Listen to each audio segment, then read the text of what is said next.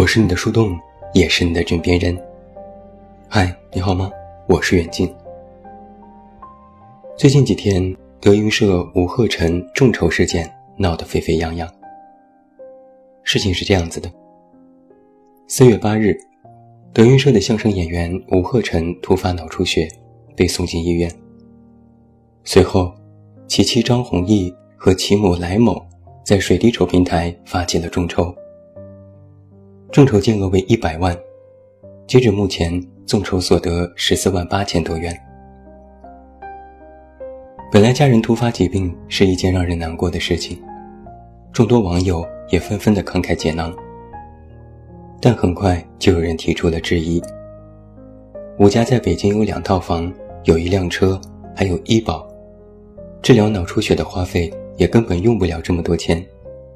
那么发起众筹百万？是怎么回事呢？吴鹤臣的妻子张弘毅随后在微博分别几次做出了回应。他说：“房子是公租房，在六环外，都在长辈名下，不可出售。房子也不能出租，因为老人年纪大了，将来如果出了问题，一个人照顾不了三个人。也不能向亲戚借钱，家家有本难念的经。”车子是婚前购置，在北京生活的人都知道车的重要性。家里有病人出行很麻烦，从住所到医院路途很长，车不能买。德云社也没有不管，同门师兄弟都来探望过，师傅郭德纲也在关注。网友们不要带节奏去攻击德云社和师傅。反正总而言之就是，这个不能卖，那个不能省。然后众筹一百万。网友质疑最严重的一点是，为什么一个脑出血要众筹一百万呢？家人后来也拉出一个清单，其中就有除去疾病治疗外后续花费，比如天坛医院附近租一个两居室，两年花费十二万，请一个护工，半年四万。还有各种，比如定期复查、长期服药、康复理疗、针灸按摩等花费。总而言之，这一百万里不仅包括了治病，还有其他各种的后续日常支出，都有网友来众筹。眼看这件事情争议不断，德云社也迅速发布了声明，其中有两点重要信息。一是再次重申该患病演员有北京医保；二是声明众筹是私人行为，并且经过沟通，家属表示对其现行的医疗保险相关政策了解不足。再来看张弘毅的几则回应当中，也提到了自己对于政策和众筹平台的不够了解，因为不懂平台规则。首页让输入金额就输了一个上限，但强调没有筹得百万，截止目前是十四万多。他在声明中反复说，自己没有逼捐，没有骗捐，从来没有让任何一个人捐过一百万。但网友对这个回应显然不买账，因为疏忽标错金额，幸亏上限是一百万。如果是一个亿，估计也敢写吧。现在是被质疑闹得这么大，才解释是疏忽填错。那如果无人质疑，众筹之后真的达到百万，这钱不就真的落入口袋了吗？很显然，因为疏忽标错众筹百万这个解释非常的牵强。还有细心的人看到。明明在北京有车有房，却在发起众筹的时候勾选了贫困户选项，还建档立卡贫困户。水滴筹官方回应该事件时表示，勾选贫困户是发起人的误操作。有人注意到，张弘毅发微博使用的是华为最新款的手机，售价五千多元。虽然他事后解释。手机是丈夫患病之前就订购的，但是既然能够订购最新款的旗舰手机，那么这种家庭状况和贫困户其实是完全不挂钩的。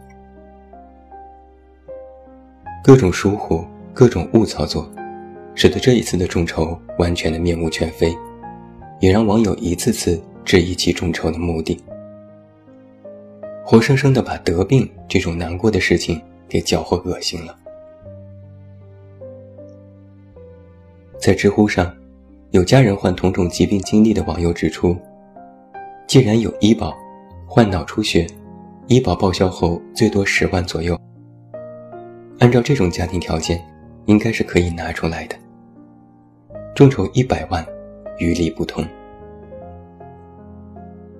其实我也有一点疑惑，退一万步讲，就算之前不了解各种的规定政策，吴鹤群在四月初患病，五月上众筹，那这将近一个月入院治疗的时间，连医保都不了解一下吗？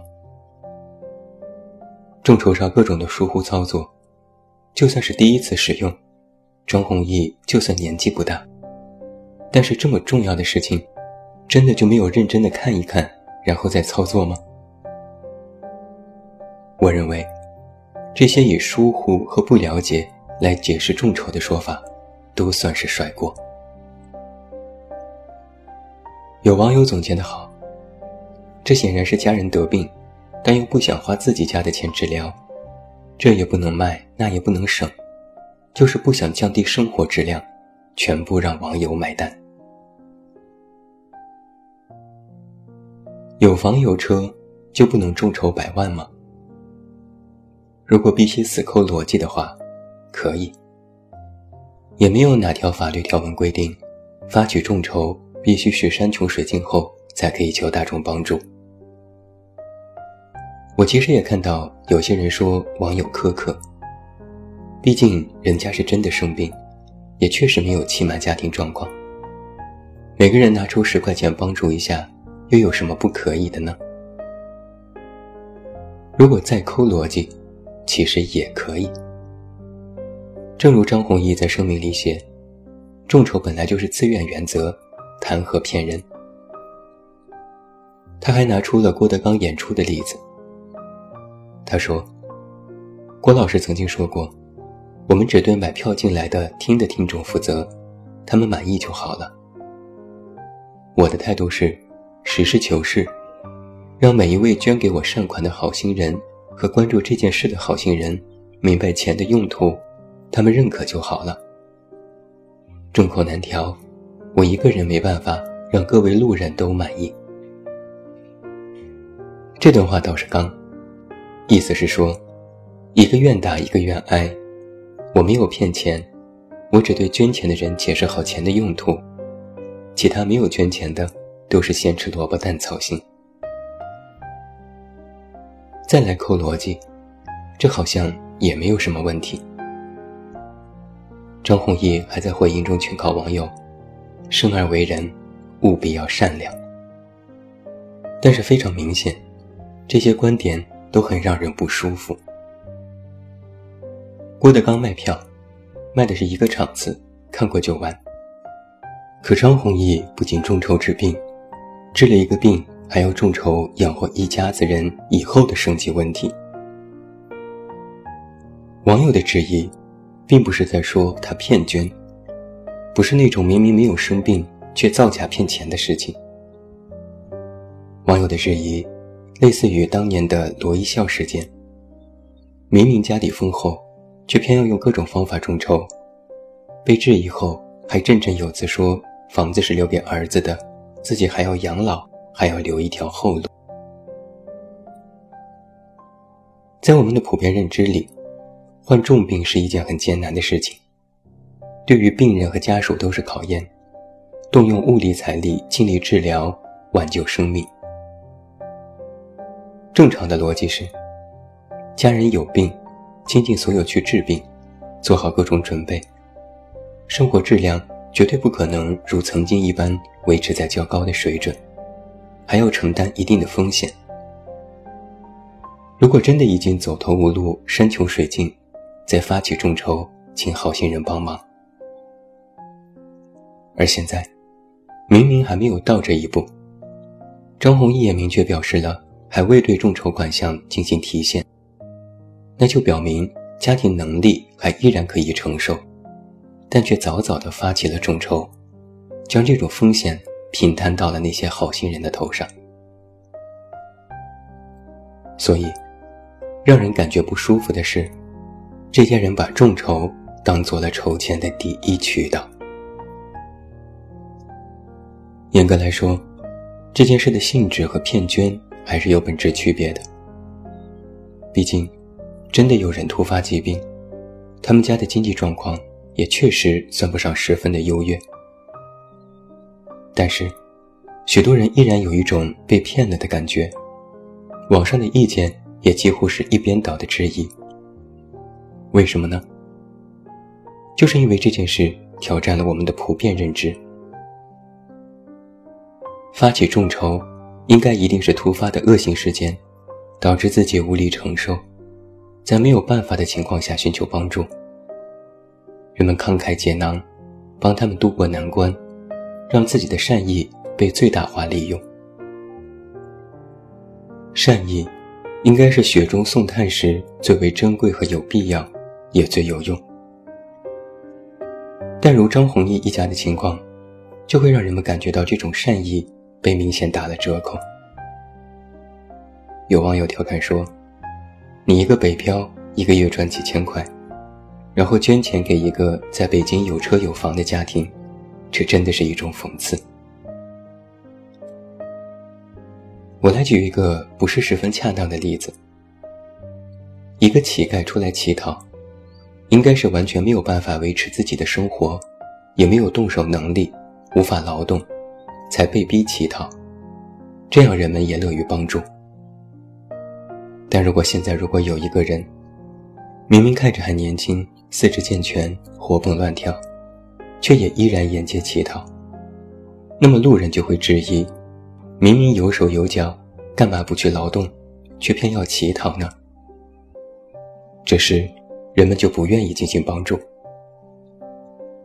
就更不用说。现实里有许多假乞丐、黑色产业链，骗吃骗喝，可能赚的比路人还多，但却摆出一副乞讨的模样，这是典型的诈骗。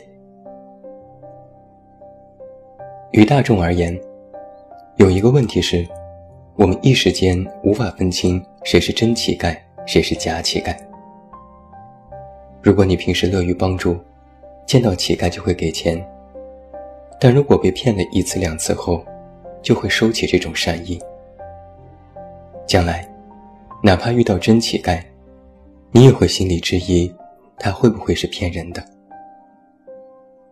所以看到没，并非是人们不善良，而是我们被各种乌七八糟的事情弄怕了。弱者是很难发出声音的。别介意，我说的弱者。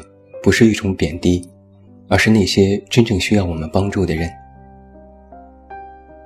你可能也会有这样的感受：当你看多了各种骗局，看多了各种被曝光的众筹黑幕，渐渐的，就会对各种众筹开始有一种先入为主的质疑感。我就是这样，之前遇到众筹可能会捐一点，但知道了太多骗局后。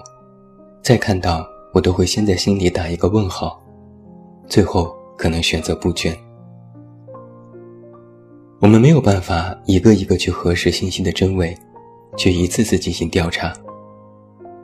不是我们不再能够信任别人，而是我们不愿意再被人利用和愚弄。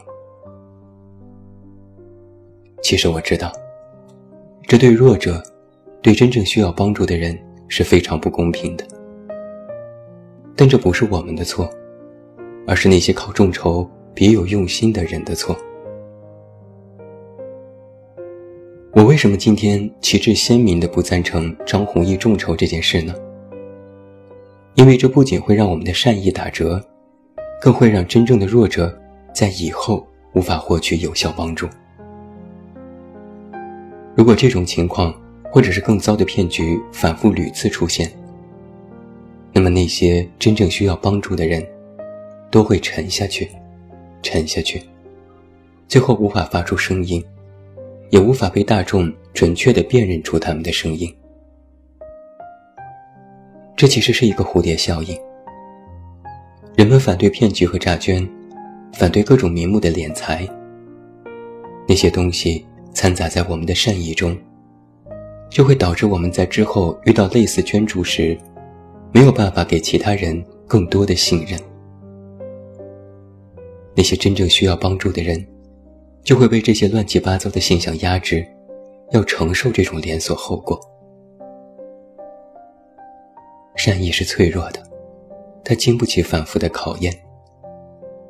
一次两次的善意被消费和利用，就会心怀胆怯，之后别人就无法再得到这种完整的善意。要知道。有人想要通过某些方式获得利益时，其实也遏制住了那些真正需要帮助的人的喉咙。这才是这次事情最应该警惕和思考的地方。我希望患病的吴鹤臣能够早日康复，也希望他的妻子张弘毅能够懂得这一点。真正需要帮助的人。他们的声音其实非常微弱，他们缺乏力量，他们山穷水尽，他们真的需要被人拉一把。那么，就让其他嘈杂的声音小一点吧，轻一点吧。因为只有这样，我们才能够听到那些真正的呼救的声音。最后，祝你晚安，有一个好梦。不要忘记来到微信公号“这么远那么近”进行关注，每天晚上陪你入睡，等你到来。我是远近，我们明天再见。